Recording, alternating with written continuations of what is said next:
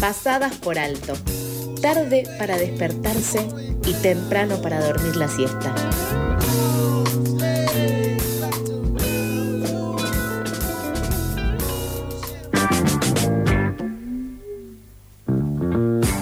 Docentes y familiares de alumnos en las escuelas especiales de formación integral de la ciudad de Buenos Aires realizaron este domingo un festival en el barrio de Parque Patricios contra el recorte presupuestario a las escuelas de alumnos mayores de 22 años con alguna discapacidad. Los familiares reclamaron al gobierno porteño que cumpla con la resolución 115.11 que garantiza una educación integral que desarrolle todas las dimensiones de la persona y habilite tanto para el desempeño social y laboral como para el acceso a estudios superiores. Para ampliar la información, estamos en contacto con Eliana Villar, madre de un alumno de la escuela 18. ¿Cómo estás, Eliana? Acá Toto y Nico te saludan. Hola, ¿cómo están? ¿Todo bien? Buen día. Buen día, acá estamos eh, haciendo el programa. Te pregunto entonces, Eliana, eh, ¿qué objetivo tuvo la jornada de ayer? Mira, el, objetivo fundamental es visibilizar eh, lo que está pasando con las escuelas de formación integral del gobierno de la ciudad, que son 13 en total, 13, porque a veces parece que digo 3, que a partir del el 26 de noviembre del año pasado, eh, nosotros, que somos de... Mi hijo va a la Escuela de Formación Integral número 18, eh, en una reunión que convocó la directora nos comunicó esto que tenía pensado el gobierno de la ciudad, que era bajar la edad de egreso de los chicos eh, hasta ese hasta el año pasado, o sea, hasta el 2021 iban de 15 a 30 años eh, de lunes a viernes de 8 a 4 de la tarde. Bueno, lo que quería hacer el gobierno de la ciudad, que realizó a partir del 2022, era bajar la edad eh, de egreso a los 22, basándose en una mm, resolución que es del 2011. Em, sí. que es del 2011, pero que la decidió aplicar en el 2022, eh, que habla de egresar a los chicos a los 22 pero eh, con la condición eh, de, un proyecto, de crear un, proyecto superador para los chicos que egresan, o sea, para los, adultos. Mm, bien. Lo único que tomó de la resolución fue bajar la edad porque el proyecto superador no existe. Y bueno, eh, salvo en la 18, en todas las demás escuelas, a partir de marzo del 2022 se llevó a cabo esta medida. Claro. En la 22, como en diciembre, realizamos unas medidas, los chicos siguen yendo hasta los 30, al menos por ahora, eh, pero en las otras escuelas ya se, eh, los chicos quedaron excluidos. Bien. La única opción que les, les, dieron fue unos talleres dos veces por semana, eh, en horarios, por ejemplo, de 11 a 1, imposible para los padres llevarlos, los que tienen una jornada laboral común y corriente, porque también recortó el transporte y el comedor escolar. Ok, Eliana, eh, tengo una pregunta que me surgió en función de lo que comentás. Eh, sí. ¿Con qué motivo argumentan este eh, esto, esta decisión, además, bueno, de, irse a una resolución del 2011, que como recién mencionabas? Sí, mira, los argumentos no son válidos. Lo que nos dicen es que eh, nos preguntan a nosotros, ¿ustedes no quieren que sus hijos egresen? Y nosotros sí, ¿qué, qué, qué padre no va a querer que su hijo egrese? Pero nosotros queremos que egresen con las condiciones eh, eh, favorables para que ellos puedan egresar.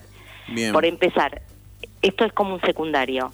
Ellos no tienen acreditación de saberes, no les dan un certificado de este chico hizo hasta acá tal cosa. Claro. Hay escuelas de, formación integral que eh, eh son la de mi hijo es artística, hay otras que son especialistas en gastronomía. Quizás algo que avale todos esos años de estudio y que le permita una continuidad y después no hay nada que ellos puedan hacer para seguir formándose. No existe nada en el gobierno de la ciudad para que los chicos puedan continuar eh, educándose. Por ejemplo, un chico sale de secundaria y tiene un montón de opciones, terciarios, tecnicaturas, universidad. Mm. Ellos no, al no tener un certificado de una escuela secundaria, es imposible. Entonces quedan totalmente exclu exclu no me sale la palabra, bueno, excluidos del sistema educativo sin ninguna posibilidad. Ninguna, ¿eh? Mm, Porque mm. las pasantías laborales no existen, que funcionaban hasta el 2019, no las, no las volvieron a, después de la pandemia, no volvieron a armar las pasantías laborales. Eh, el, el 5% de cupo laboral tampoco existe. Entonces, eh, la verdad que eh, le, le cortan todo tipo de futuro. Claro, pasantías congeladas, eh, reducción de la, de la edad para de la cursada eh, y, y- y- y argumentos que no son, que no son Mm. válidos y incertidumbre, claro, usted- ustedes en lugar de padres también. Ahora, Eliana, eh, acá Toto. eh, ¿Tuvieron algún contacto post-festival o respuesta desde los reclamos que están haciendo por parte del gobierno porteño? Mira, el gobierno de la ciudad no nos atendió nunca. Nunca. Ok. Nunca. Eh, pese a que fuimos al marchamos al Ministerio de Educación, eh, no nos atendieron, Mm. eh, nadie bajó a atendernos, salvo la policía. Eh, fuimos a la legislatura y tampoco se acercó nadie eh, del Poder Ejecutivo de la ciudad.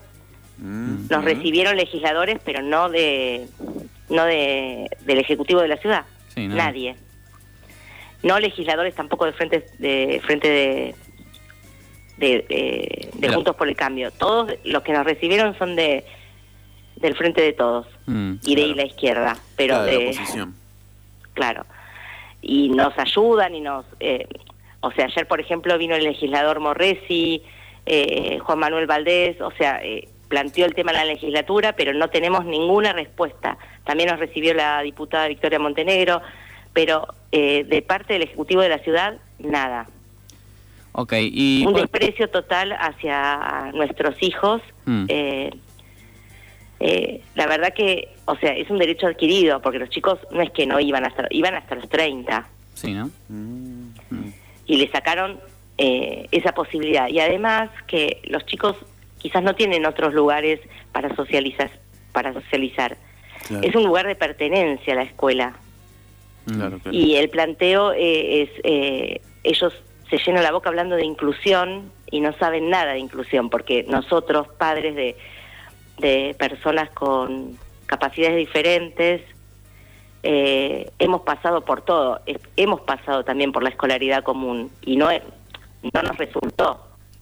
Eh, entonces, es un desconocimiento total de, de, de la lucha que, lle- que, que tiene un padre con, eh, con un hijo con, con capacidades diferentes, porque se encuentra todo el tiempo con barreras y esta, nosotros que estábamos contentos con la escuela, eh, ahora pasa esto.